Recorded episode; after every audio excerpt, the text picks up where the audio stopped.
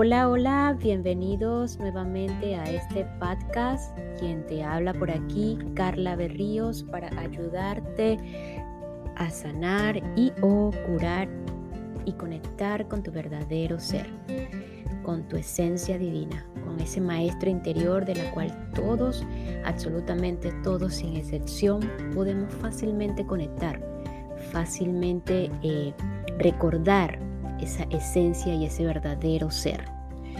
Bueno, continuamos aquí con el tema de aceptología según Gerardo Smelling. Hoy ya en el episodio número 12. Eh, si eres nuevo en este episodio, te invito a que vayas al episodio número 7 en donde inicia este tema.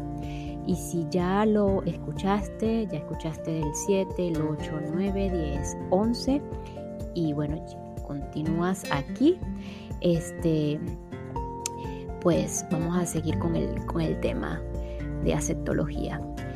Y bueno, hoy quiero dar agradecimiento especial a las personas que se encuentran en México, específicamente en Sonora y en Ciudad de México. De verdad, muchísimas gracias. Me alegra muchísimo que haya llegado esta, estos, estos estos temas tan interesantes a través de mi, de mi voz y de este vehículo que, tengo como cuerpo y como personaje Carla Berríos este, a la Ciudad de México y a Sonora. Me encanta, me encanta. Gracias por su receptividad y por su apoyo en los episodios anteriores. Este, y bueno, por supuesto que a través de la, de la plataforma Anchor de Spotify. Eh, muchísimas gracias. Continuamos acá. en el episodio anterior, eh, eh, recordando que vamos en el segundo tema del taller de aceptología, ¿qué es lo que no estoy aceptando? Puntualmente en donde Gerardo hace la acotación de que si yo sufro porque en el país hay inseguridad, ¿Dónde está la limitación? En mi mente. Yo tengo miedo de perder algo que yo creo que necesito. Y él hacía énfasis en que no puedo perder nada de lo que necesito, como tampoco puedo conseguir nada que no necesite. Preocuparme porque voy a perder algo que necesito es ignorancia. No puedo perder, no puede perderse lo que necesito. Estén tranquilos porque es el ego el que crea ese falso concepto de libertad. Entonces, este, eh, principalmente para ustedes, entre estos dos aspectos, ¿cuál es la libertad? Hacer siempre lo que se me da la gana o asumir las decisiones que yo tomo frente a la vida. ¿Se han puesto a pensar que en el mundo externo a mí es imposible hacer lo que se me dé la gana. Porque cuando yo quiero hacer algo que va en contra del derecho de otro ser viviente, no digo ni siquiera humano, de cualquier otro ser viviente, yo ya estoy en contra del, del orden del universo, pues no estoy respetando a ese ser ¿Ustedes creen que tenemos el derecho em, de irrespetar y pasar por encima de los demás seres humanos o de los demás seres vivientes? Entonces la libertad externa no existe. Lo que existe es la libertad de pensar y de decidir ser feliz. Y la decisión de respetar a los demás para que yo, a mi vez, pueda ser respetado por ellos. Eso sí existe.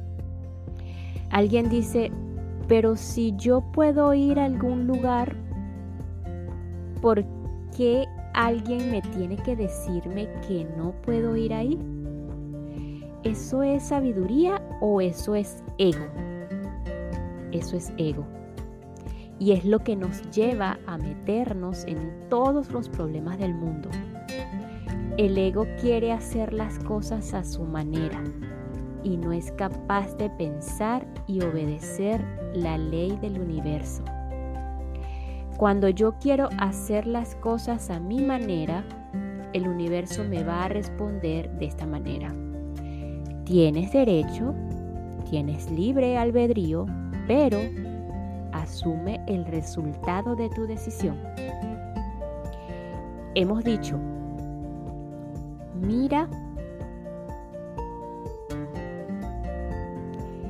hemos dicho, mira, aquí hay dos caminos. Mira, aquí hay dos caminos. El camino que a ti te corresponde es este y no este otro. Y tú dices, no, es que yo quiero ir por este. Si tú decides ir por ese, eres libre de hacerlo, pero el resultado de ir por ese camino lo recogerás. Tú no vayas a culpar a nadie. Eso es lo que pasa cuando nos dejamos guiar por el ego. Yo quiero hacer cosas que no me corresponden. Trato de ser libre con una falsa concepción de libertad y me voy en contra o de los derechos de los demás o del orden pedagógico del universo y así me hago correspondiente con todos los problemas que ustedes quieran. Para no tener estos problemas, necesito aprender algo que nos, nos cuesta mucho trabajo en el ego. Obedecer las leyes, respetar a los demás, para poder ser nosotros respetados. Aquí eh, nuevamente las preguntas les recuerdo, pueden hacer pausa, buscar lápiz y papel y responder lo primero que se le venga a la mente y luego complementar. Pero es importante que examinemos qué hay en nuestra mente. Número uno, ¿cómo puedes reconocer lo que no estás aceptando? ¿Cómo puedes reconocer lo que no estás aceptando? Número 2. ¿Qué síntomas puedes reconocer ante lo que no estás aceptando? ¿Qué síntomas puedes reconocer ante lo que no estás aceptando? Número 3. ¿Cómo puedes saber que ya lograste aceptar algunas situaciones? ¿Cómo puedes saber que ya lograste aceptar algunas situaciones? Definitivamente, cuando tengo ira, tristeza, angustia, estrés, miedo, apego, es porque hay algo que yo no acepto. Cuando me siento obligado a hacer algo, hay algo que no acepto. En general, Cualquier situación que no sea de paz y armonía está relacionada directamente con una, con una no aceptación de una realidad de la vida. ¿Se dan cuenta lo lamentable que es no saber aceptar la realidad? Dramático para el interior. Cuando una persona eh, tiene cualquier nivel de sufrimiento interior ante algo que no acepta, su ego trata de disfrazar la situación para que no se elimine. Porque si se elimina, o si se eliminaría, si se eliminara, se eliminaría el ego mismo. Entonces todo sufrimiento ante algo externo es una limitación mental que yo tengo. Limitación que no me permite aceptar la realidad. Por ejemplo, una persona celosa. ¿Qué es lo que no está aceptando? No acepta que no es dueño de nadie. No acepta que otra persona pueda encontrar satisfacción o felicidad en otros Tampoco acepta la posibilidad de que la felicidad de esa persona no depende de otra sino del mismo o de él ya misma. No acepta que las personas pueden estar o no estar y que lo que necesitamos es sentirnos felices con la felicidad de otra persona. Son muchas cosas las que no acepta y eso lo lleva a generar una reacción interna que se llama limitación mental. Al igual va a pasar con cualquier cosa. Si yo tengo estrés, ¿qué es lo que no estoy aceptando? No estoy aceptando que hay una situación que es superior en un momento dado a mí, a mi capacidad de acción, y no estoy aceptando la posibilidad de que yo voy a disminuir algo, porque yo creo que no puedo vivir sin eso. Siempre está la no aceptación. Cuando tú le dices esto a la vida, yo no aceptaría esto de ninguna manera. Yo no puedo vivir sin esto. La vida te va a responder, vamos a demostrarte que sí puedes. Es la ley de correspondencia a través de la no aceptación. Una señora dijo una vez estas palabras dramáticas.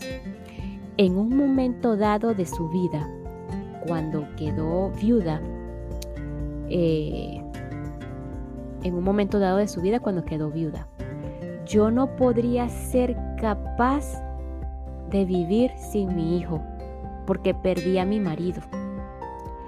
Al haber dicho esas palabras, no soy capaz, la vida le dijo, vamos a demostrarte que tú sí puedes vivir sin él.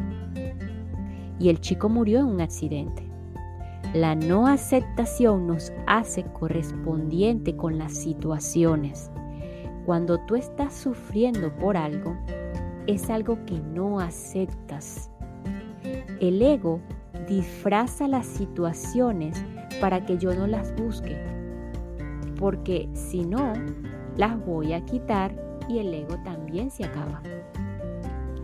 Para que se orienten un poco mejor, daremos una lista muy específica como cuando llega un paciente a donde un médico y le dice, mire doctor, yo me siento mal.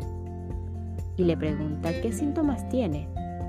Y por, la, y por los síntomas se va a acercar a un diagnóstico y le manda unos exámenes, Haremos lo mismo con la parte mental. Cuando estás sufriendo, ¿qué síntomas tienes? Antes me gustaría decir algo. En la tercera pregunta, ¿logras saber que ya, que ya aceptaste alguna situación porque en tu interior hay un síntoma inequívoco ante la aceptación? y que se llama paz interior, satisfacción, alegría, entusiasmo y energía para la acción. Cuando eso es lo que está presente, tú sabes que ya aceptaste algo. Ante la aceptación desaparece la posibilidad de sufrimiento.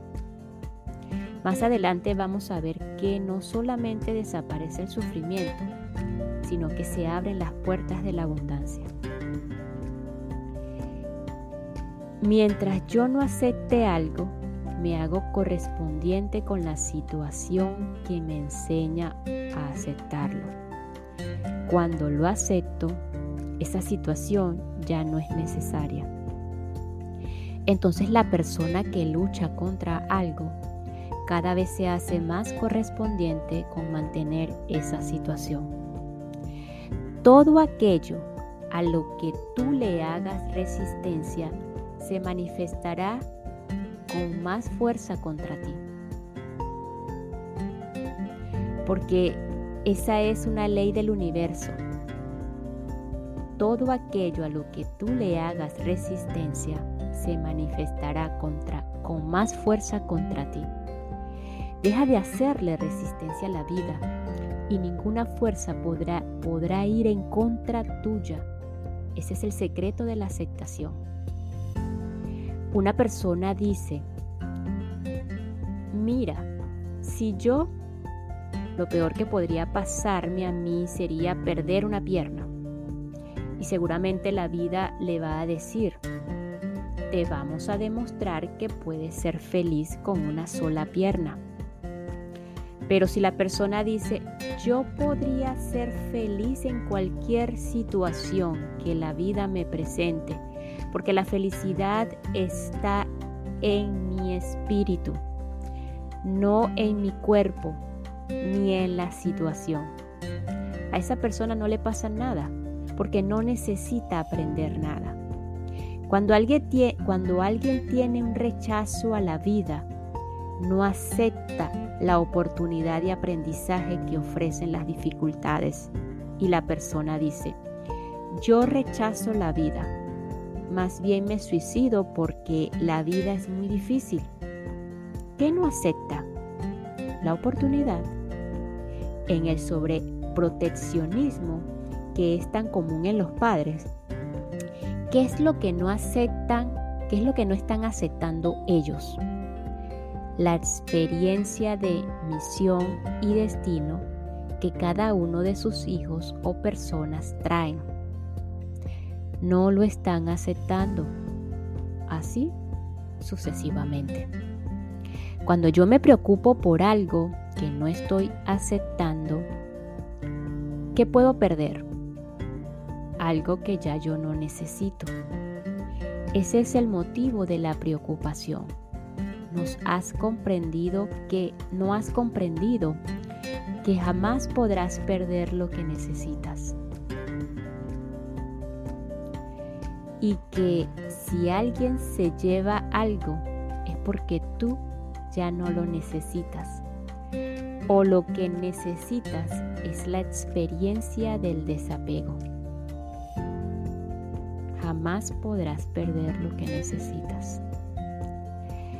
Cuando, criticamos a los demás, no estamos aceptando las costumbres, las ideas y las decisiones de los demás. Es decir, no los estoy respetando. El ejercicio es dejar de sentir estos efectos que llamamos reconocimientos y si quiero liberarme de estos efectos, debo ser capaz de aceptar lo que no acepto.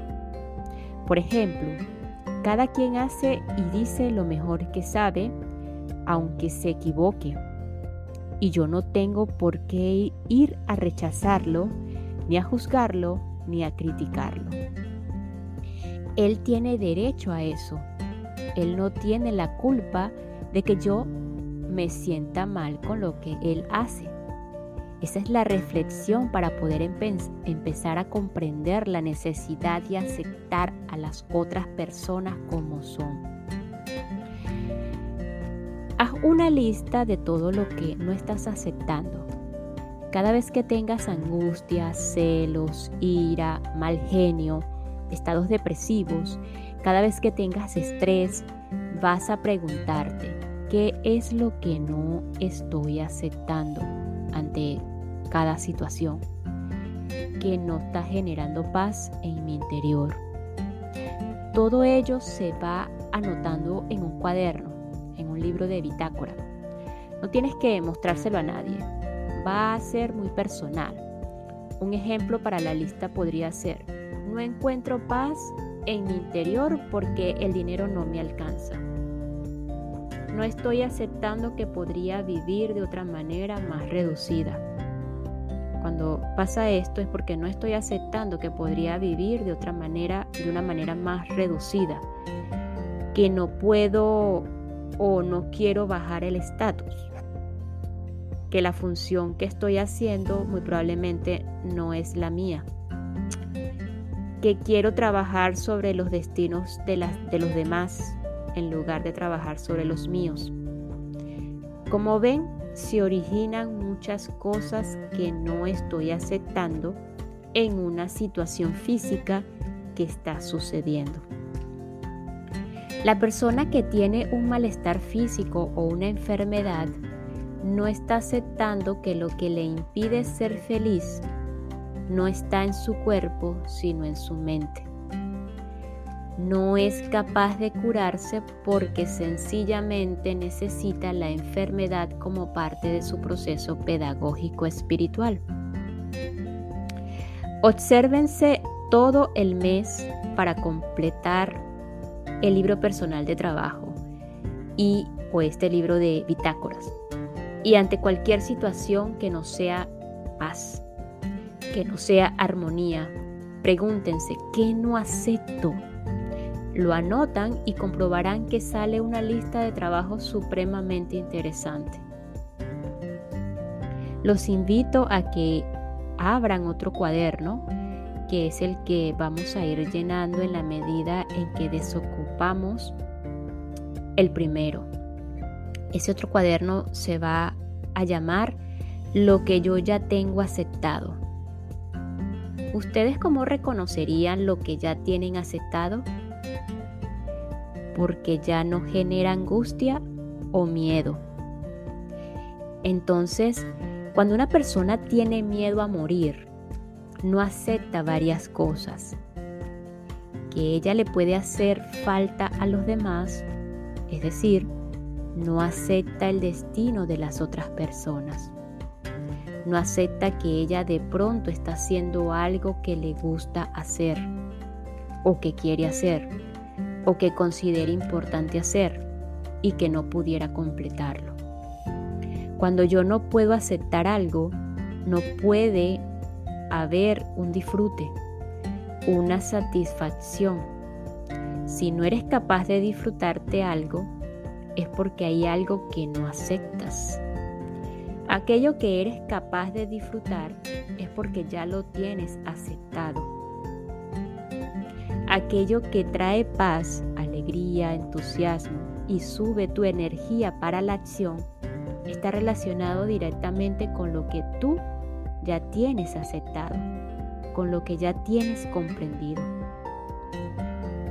Si yo disfruto mi casa, es porque ya tengo aceptado que esa es la casa perfecta para mí. Si yo me quejo de mi casa, es porque no la tengo, no lo tengo aceptado.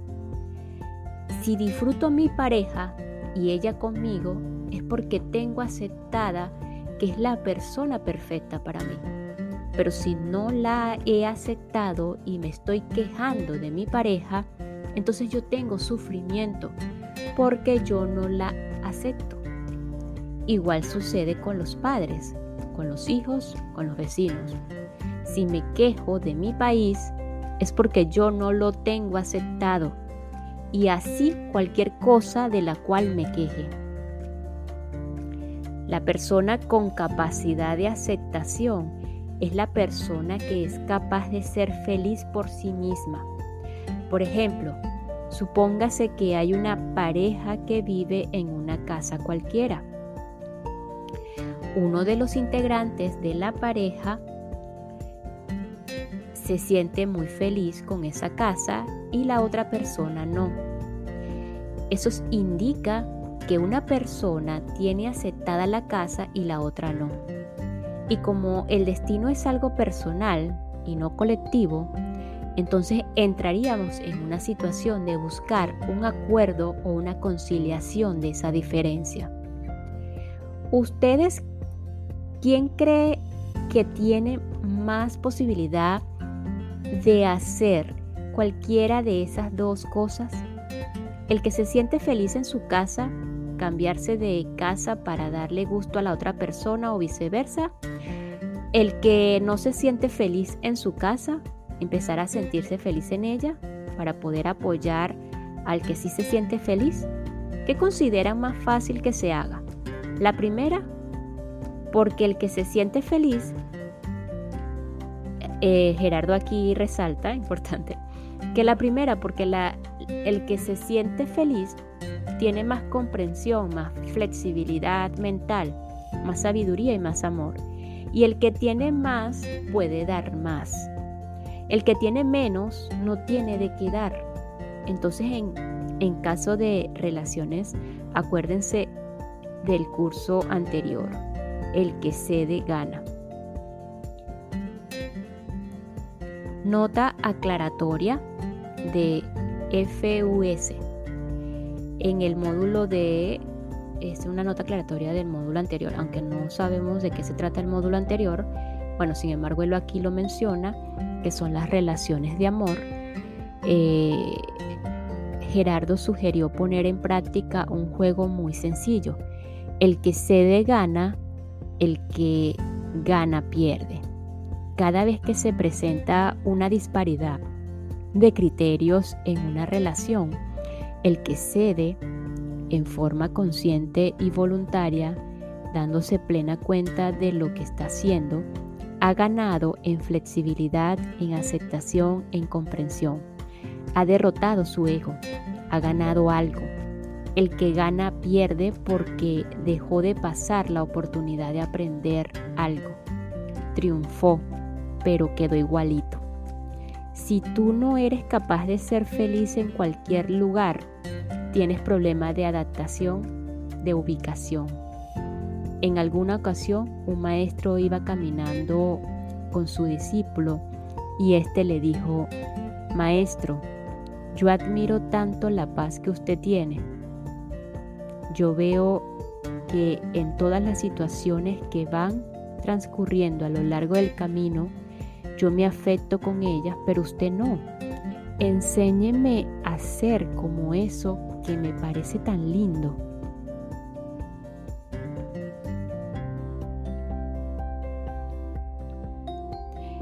Y el maestro lo miró y no le contestó. Siguieron caminando y de pronto el maestro vio una alcantarilla destapada y empujó a su discípulo dentro de ella, ¿verdad? Y, el maestro se asoma sonriente y mira al discípulo y le dice, ¿Cómo te sientes? El discípulo contesta, me siento horrible, esto es horroroso, sáqueme de aquí. El maestro le dice, tú me acabas de hacer una pregunta, te la estoy respondiendo. Cuando, cuando seas capaz de sentirte feliz ahí abajo, estás listo para tener paz imperturbable. Cuando no acepto algo, me hago correspondiente con aprenderlo y ese es el lugar perfecto para eso.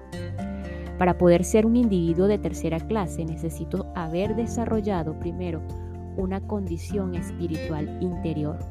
Es decir, yo no puedo enseñar lo que no sé y no puedo dar lo que no tengo.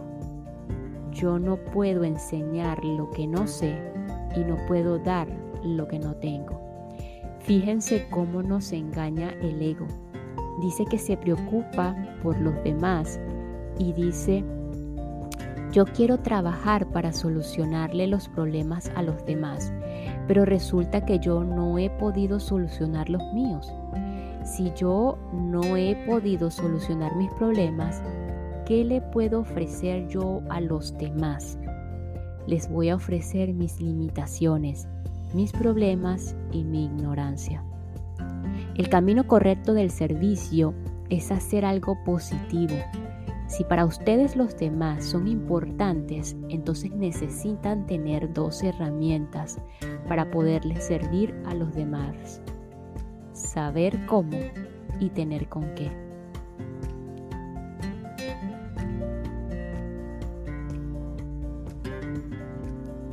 Hasta aquí vamos a dejar esta, eh, este episodio, esta grabación.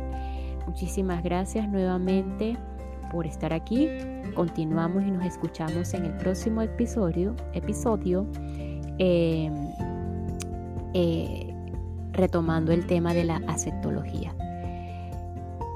Como sé que ya hay varias personas que han estado escuchando, me gustaría saber, me gustaría eh, su, su, opinión, qué les ha parecido hasta ahora eh, esta manera de, de, de podcast esta manera de escuchar un taller en lectura o en audio, en este caso en audio, acerca de la aceptología. Entonces, bueno, sin más que decir, nos escuchamos en el próximo episodio. Gracias, gracias, gracias.